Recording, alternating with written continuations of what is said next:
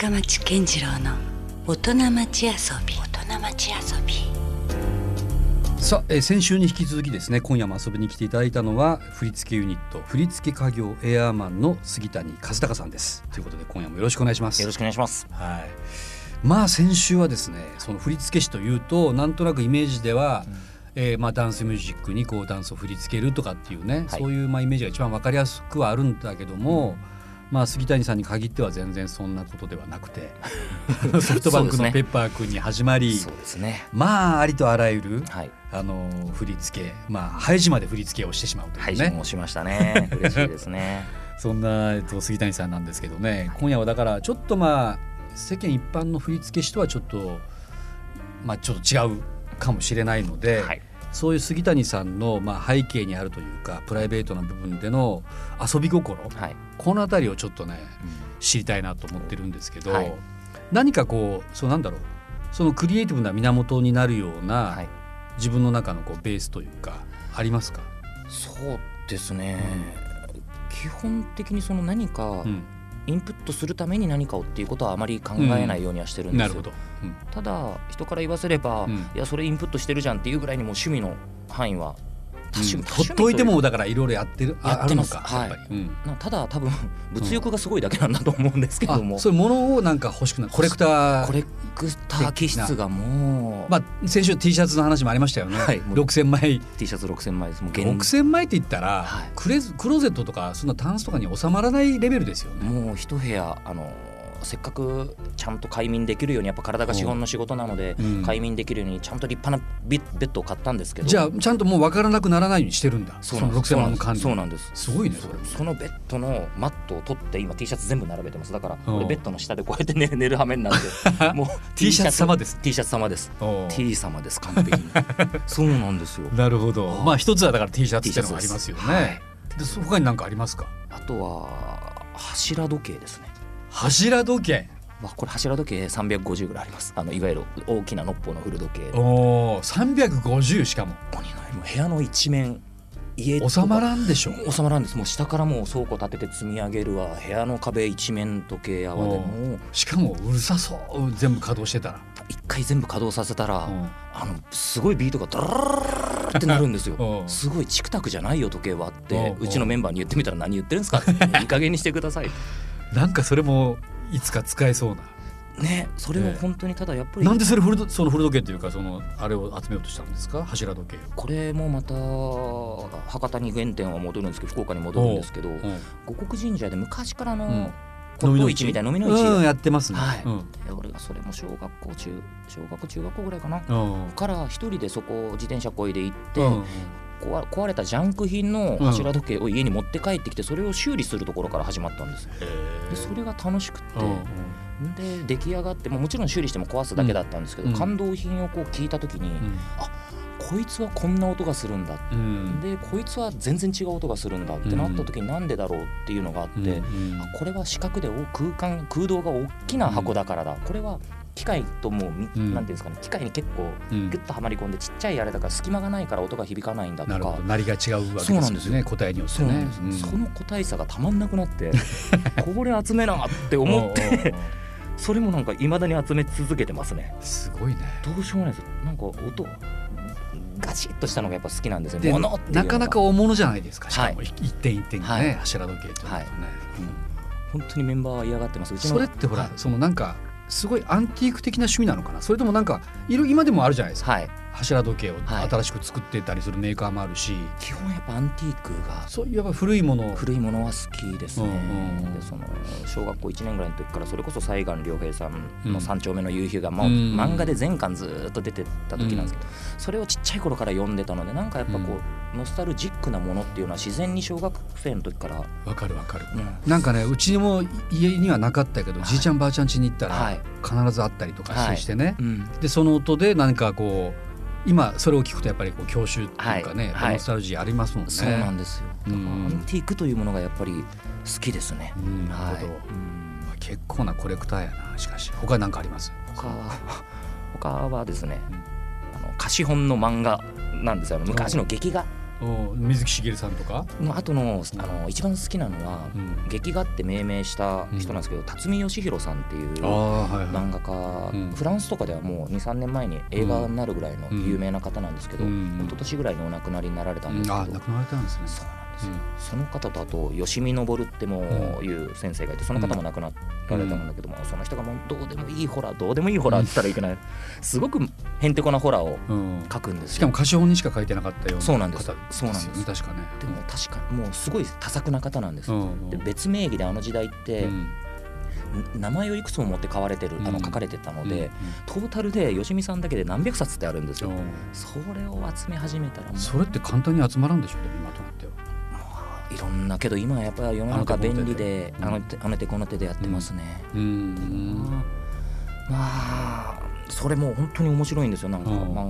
漫画はだってほら漫画もねもう本当星の数ほどあるじゃないですか、はい。なんであえてその歌詞本のしかもなかなか手に入らないようなところに行くんやろうね。なんかすごくこれ本当にうん。唯一結びつけるわけじゃないんですけど、うんうん辰巳義弘さんの漫画も吉見昇さんの漫画も、うん。絵が動いてるあれ絵が踊ってる感じがしたんですよね。ああなるほど。なんか。まあ劇画というだけあって。はい、うん。なんか踊ってるなっていうのがあうんって、うんでちょっと話は飛ぶんですけど実を言うとあの自分があのテレビブロスっていう雑誌にうん。コラムを56年もけあの持たせていただいてるんですけど、あそこの挿絵を実は辰巳義弘先生にう。んもお願いしたんですよ。でそれが辰巳義弘先生の多分ほぼ遺作になられたみたいで。そういう繋がったんですね、はい。最終的には。そうなんですよ。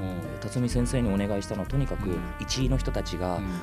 あの小躍りしてる絵をたくさん描いてくださいって言ったら、うん。本当になんか手をこうやってただ広げてる人たちがうん。45人うんこう踊ってる絵っていうのをこう細長いんですけど挿絵で描いてくださって。う、ん。それを見た時には本当だってこれなんとなく無理から結びつけるわけじゃないけど、踊ってる感じがするんだな漫画って、っうんていう気はちょっと実を言うとしてます。いやでもだからそれは確かにこう今の仕事に、ねはい。反映してるというか、はい。そういうところもあるでしょうしね、はい。うんインスパイアされるね。かもしれないですね。柱時計はなさそうやな。走る時けどリズムがやっぱり、まあそうよね。あのメトロノーム的なこそうなんですよ。でしかもそういう冬になったらはうん。あの早くなるし、うん。夏になったら緩くなるうんんですよあのゼンマイの。あそうなんだそうなんですよ。季節によってちょっと全タイム感が違う全然違うんです。でまさにサマータイムと本当そう。あれがあるんや。全然違います。それは面白いよね。でうん。それで2台鳴らすじゃないですか、うん。そうするとチクチクと、うん。あチクタクと、うん。その裏側でチクチクタクタクチクチクタクタクってなるじゃないですか、それが夏と冬で違うんですよね、うん。だから変なこの200目の裏っ側にこいつが食い込んできたみたいな、よく なんかそういうなんか無理から音楽理論にしかもそれで言うとと複数持ってたらそこがまた妙にシンクロしたりとか面白いんですよ。共鳴したりする面白い瞬間もあったりするよね。そうなんですよ。ただのこれはジャズだって思ってうん。それ俺山口あのサカナクションの山口一郎さんにうんうんうん。もお仕事でよくご一緒するのではい。話したらうん「ただの気違いですね」って「音楽マニアですね」って言われて。だそういうのがすごく面白いあのなんていうんですかね。やっぱ自然に音楽をまあ感じてる。確かにだからなんか関係なさそうで、実はやっぱちょっと関係はしてますね。はいうん。のような気はしてますね。ね。それで一応正当化もできるし、はい。これからもそういうコレクター熱は冷めやらぬ可能性はありますね。だと思います。あとさ、はい。なんか僕はほら最初の強烈な印象っていうのが、はい。僕革ジャンのイメージありましたから、はい。それもやっぱりもしかしたらコレクターズアイテムの中に入ってるんですか？当然入って 当然入ってますか、一番最初に買っうんた革ジャンって小学校4年の時に早っそうなんですよ。うちの母親がちょっとよう書いたね。なかなかな高額商品ですよ。小4からすれば。母親がなんかうん。ちょっとエキセントリックな人でうんうん。小4の時に俺初めてピンクの革ジャンをライダーいスきなり？いきなりです。うん。でそれをでも翌年着れませんよ。そうなんですよ。成長期だから。そうなんです。よでそれをか買ってうん。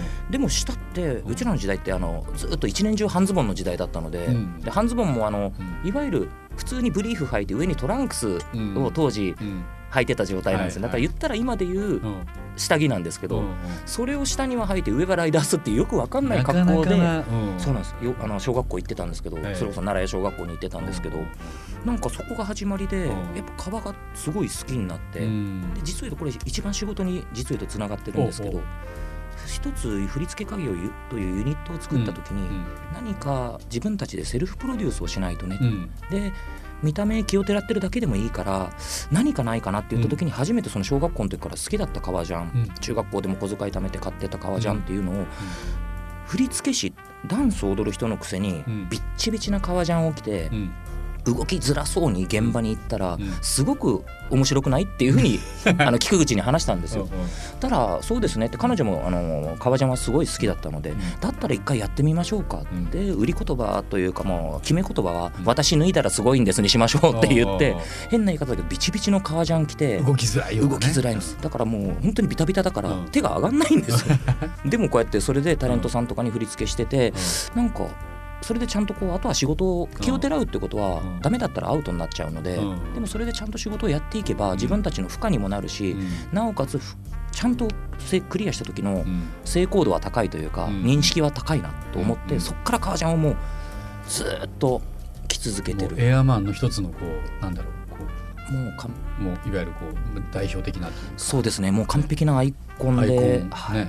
不思議なもんでそうなってくるともっと苦しめてやれって自分をうん。苦しめてやれ。もっと重くなるにはって言って秒をどんどんどんどん毎回 全部手作業で作ってるんですけど。ああもう手作りっぽい革ジャンになってる。そうなんです。ペイントも自分でしてワッペンも自分らで塗って。うん。だから実を言うとうちのスタジオで振り付けをする作業よりうん。それ振り付け作業終わったら夜中みんなにうん。夜なべしながら秒打ったり絵描いたりうん。革ジャンを作っていくっていう作業がうん延々と時間夜中夜な夜な続くという。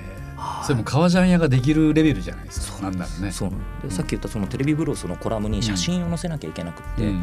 それをやはりうちらの顔写真とかを載せてしまうとやっぱり今日こんな仕事しましたって言いづらい裏方の仕事なそうのでね。まだ発表できない段階そうだなんですよ、ったりとかねそうなんですよ。だったら革ジャン作るよって言ったのがもう最初で自分の自分の首を絞める羽目になっちゃって うんうん。2週間に1枚革ジャン今作ってるんですマジですか 250枚ぐらいスタジオ革ジャンが天井からぶら下がってます。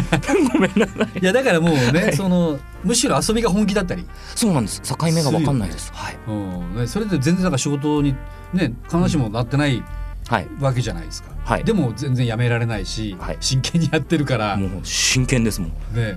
泣きながら作ってます革ジャンを そうなんや。はい。結構やっぱボロボロ出てきますね。そうなんですよ。もうだダメなんですよ。いやダメかどうかは分かんないですよ。だからなんかそれってい。だからある種のこううん。小道具になったりしたことってもうん。ないないですか？だって。まあけどなんか革ジャンテレビの撮影とかで革ジャン貸してとかっていうのはあります。う。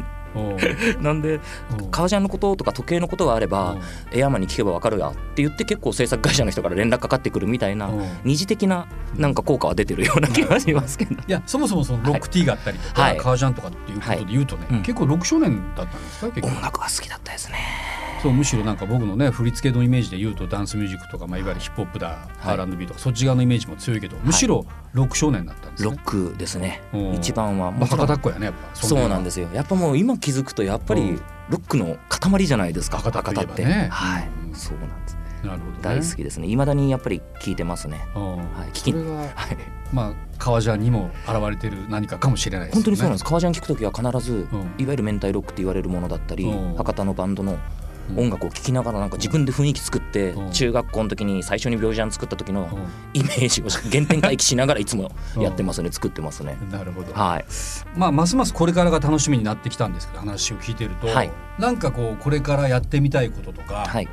なんかそう向かう方向性っていうのはなんかあるんですか、あのーさっきのあの先週お話しさせていただいた地方 CM であの新しいコミュニケーション子供と孫、あのうん。お父さんおじいちゃんおばあちゃんと孫のコミュニケーションツールを作るみたいなものっていうのがやっぱりうん。一番なんだろうどこにでも踊りがある、うん。うん。言ったら盆踊りとかっていまだにうん。おじいちゃんおばあちゃんから教わったりしてるじゃないですか。そうですね。うん。それがダンスミュージックっていうものになった時に急に敷居が高くなるっていうのがうん。非常にもったいないなっうんていうのがあって、うん。だからそういう地方 CM だったり近いツールを見つけて、新たなコミュニケーションツールにダンスというものがなっていけばいいなっていう考えがやっぱ年々強くなってきて、その中で実を言うと、ん。あのー教科書うん。ダンスの教科書を出させていただいたんですよ。うん。それも実を言うとあの2012年に、うん。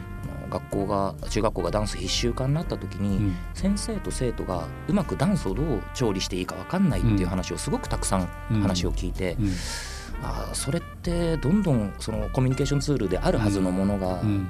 なんか嫌いなものになっていくな、ねあ確かに必修って諸刃の剣の言葉で、ーうん。俺も当時強制されてダンスやってって言われたらなんで強制されてやんなきゃいけないんだよって思ったと思ううんですよ。かるわかる。はい。うんそうなった時うんに何か一つ一番、まずは先生と生徒が遠距離に歩み寄れる素材っていうのを作んなきゃいけないな。っうんでなおかつ彼らにとってスペシャルなものじゃないといけないなってなった時に、学校の校歌に振りをつけようっていうので、そうすると先生も生徒も歌える、だからお互い知ってるものに遠距離に寄れるっていう、一番明確な素材になるんじゃないかなっていうのがあって、で実を言うとその効果でダンスっていうのをメソッドに本を出させていただいたんですけど、でそれを逆に返すと、普段うちらってなかなかテレビとかあのどうしてもテレビに出ると出なくなると、出なくなったねってやっぱ言われる世界でもあるじゃないですか。そういうとこあるか、なのでちょっとなるべく出ないようにしてたんですけど、あのちょっと情熱大陸さんからお話が入った時に、あの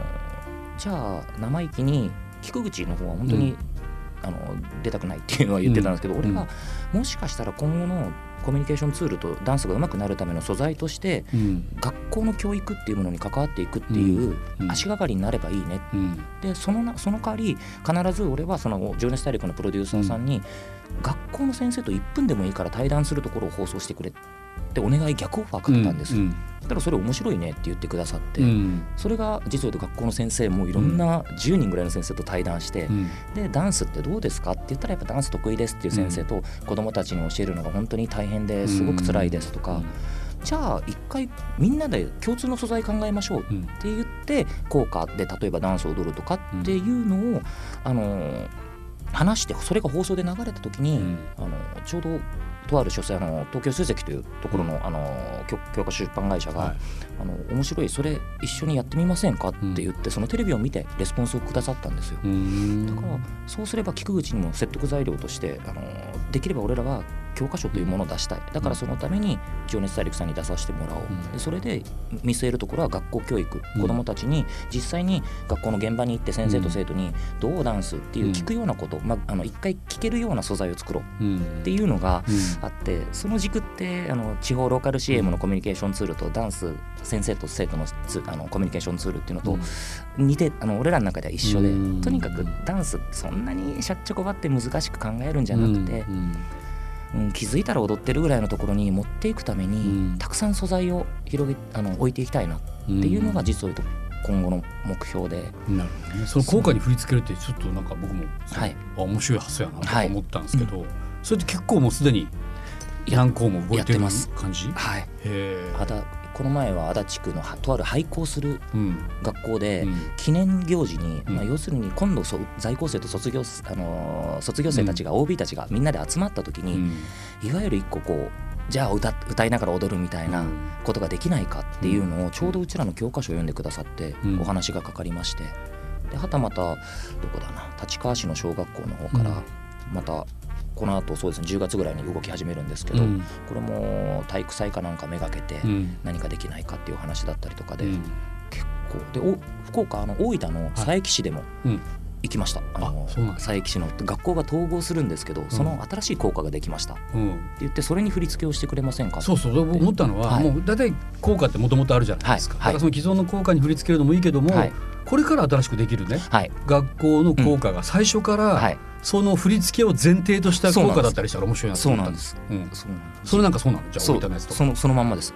ちょっとこうダンスを意識したような効果。ダンスミュージックになってるんです。うわ面白いね。はい。そんな効果あったらいいよね。そうなんです。それを実を言うとあの大野隆さんってあのルパン三世。あ違う違う違う。なんか福岡大分の人なんですけどその方がと俺らで一緒にあの最初から曲作ろうっていう話になってダンスミュージックだけどまあ1番はちゃんとみんなが歌えるように、はい、2番はダンスミュージックにして3番はもうなんかすごいブレイクを入れて好きに遊べるフリーのパートっていうのを作って最終的には大団円をやろうみたいな曲を作って結構それプロトタイプで出してったら案外皆さん学校側から、うん、あのそれをもとにこんな曲作っ先生で音楽の先生とか、うん、得だあの音楽をいじるのが得意な生徒と作ってみたんですけど、これで振り付けしてくれないかとかっていう逆オファーもかかり始めて、うん、だ元あるだあのあの効果にすごいなんかダンスミュージックになってる。リミックス的な。そうなんですよ。それを学校の先生と生徒で作り上げてるって、ね、さらな別のコミュニケーションツールになってて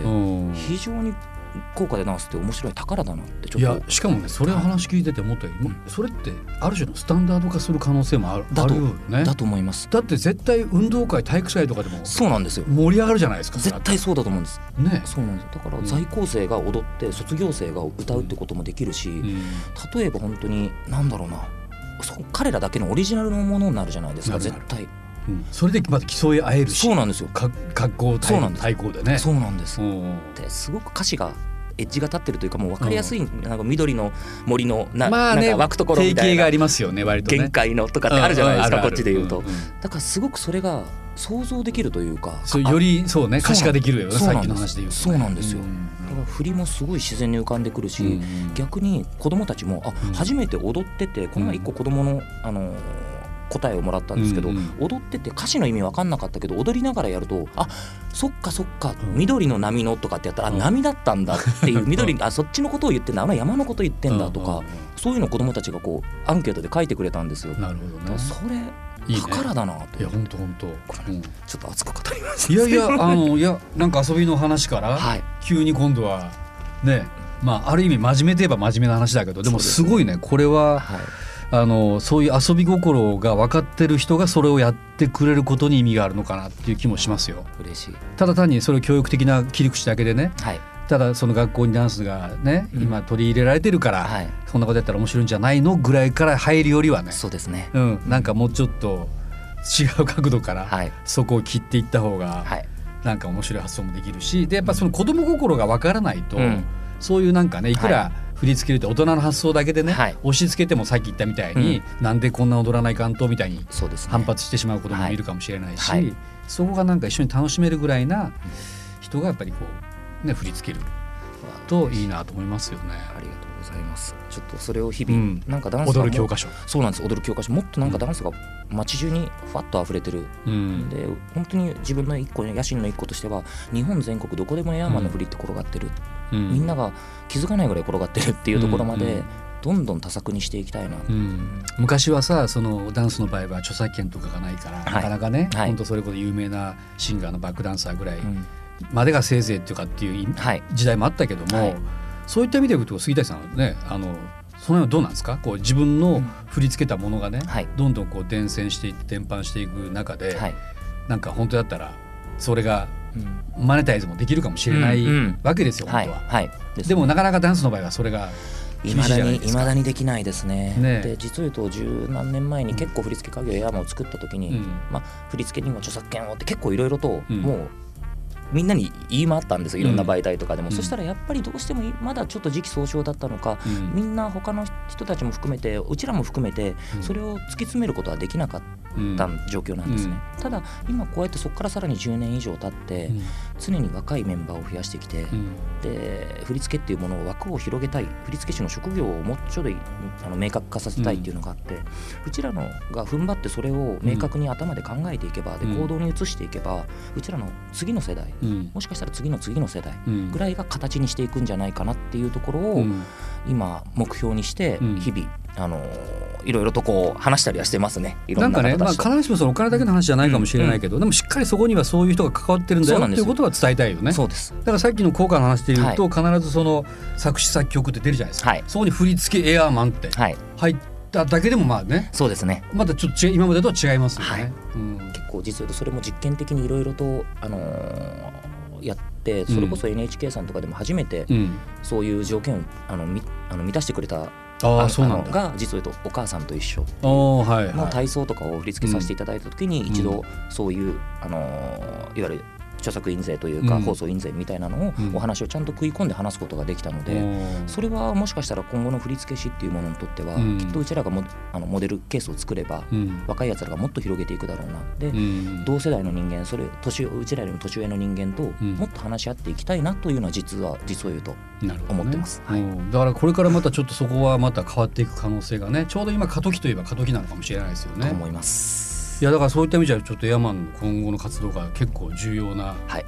国内でいうとね、はい、あの大きな役割を担っている可能性はですね。ありますね。そう自負してというかそう思って、うん、切り開いてほしいな、はい、そこねやっていきたいなと思ってます。でましてやそのねあの先週の話でもそうですけどなんかこのまた福岡からちょっとそこをね、はい、着火点にしてしたいです、ね、仕掛け入れたら面白いですよね。そうですね。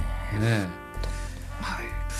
いやなんかあの本当ねあの本編でもいろいろ話しましたけど、はい、すごいこう面白かったです。ありがとうございます。うんなんかなんだろうな。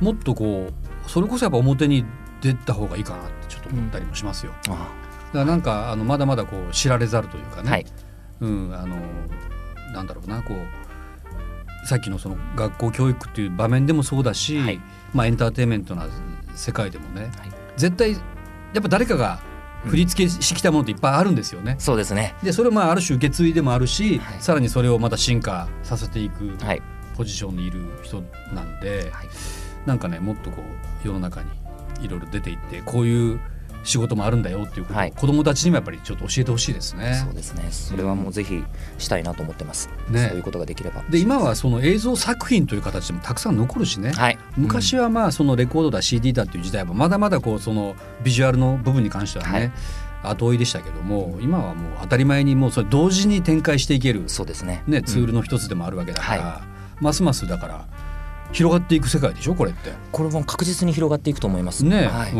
ん、だから、うん、ダンス人口も増えてるので、ね、なんかもっとちゃんと職業として振付師になりたいっていう若者が増えてくれば、うん、いつでもおいでっていう集団でエアマンをありたいなと思う、そのなんかこうきっかけとかコツって何かあります、ダンサーになる人もいれば、はい、振り付けの方に行く人もいるじゃないですか、はい、その分かれ道って何なんでしょうね？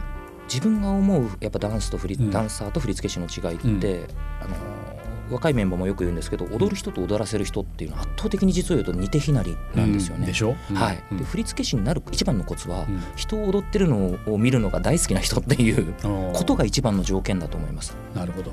踊ってる人を見るのが好き、好きなのが振付師に向いてるに向いてると思います、うん、でこの人をどう踊らせたらそういうふうに見えるんだろうっていう、うん。うん、あくまでも俯瞰で見れるっていうんですかね、ダンス振付師でも、ダンサーでもないところから、ここ化学反応を起こしたらどうなるんだろうって聞いてみれる人、ちょっとしたこうプロデューサー的な視点がそこにあると。必要だと思います。なるほどね。でまずあとはけど音楽が好きな、っていうのは当然なんですけど、うん、やっぱ音とともにあってその前ちょっと西アフリカセネガルに菊口と2人であの番組で行ったんですけども、旅人として行ってくれて人はなぜ踊るのかを解明してくれっていうお話があって、で問いに行ったんですよ。さ長老の人と会って、セネガルの、なんで踊るんですか人は？って聞いたら、長老から「なんで踊んないの?」って言われたんですよ。あなるほどってけどそうかってなんで踊んないのっていうところまで行くために踊らせる人、演奏する人、歌う人、踊る人、いろんな人たちがもうちょい密接に寄り合うというか遠距離に近づける何かを素材を作っていけば、絶対にもっと踊るなと思ってそれをうちらはやりあの作って作り続けていきたいなっていうのがあって。歩くように踊らせるというか。そうです。普通に、ね、考えずに歩けるじゃないですかそうなんですよ。それぐらい踊れるようになる。なりたい。きっかけを作りたいそれが一番そうですね夢だし逆にそういうのに共鳴する、うん、とにかくダンスが好きそうな、うん、踊りでもダンスでも振り付けでもとにかくなんかダンス好きなんだけどどうかしたいんだけどっていう人はちょっと、気になった人はエアマンをちょっとなんかね訪ねてもらえると。訪ねてほしいですねじゃあね。お願いします。お願いします。そういう人に響いてれば嬉しいと思いました。はい。ということで2週にわたってね本当にありがとうございました。こちらこそありがとうございました。またいつか機会があったらぜひお越しください。よろしくお願いします、はい、ありがとうございました。ありがとうございました。LoveFM Podcast LoveFM のホームページではポッドキャストを配信中。スマートフォンやオーディオプレイヤーを使えばいつでもどこでも LoveFM が楽しめます。LoveFM.co.jp JP にアクセスしてくださいね LoveFM Podcast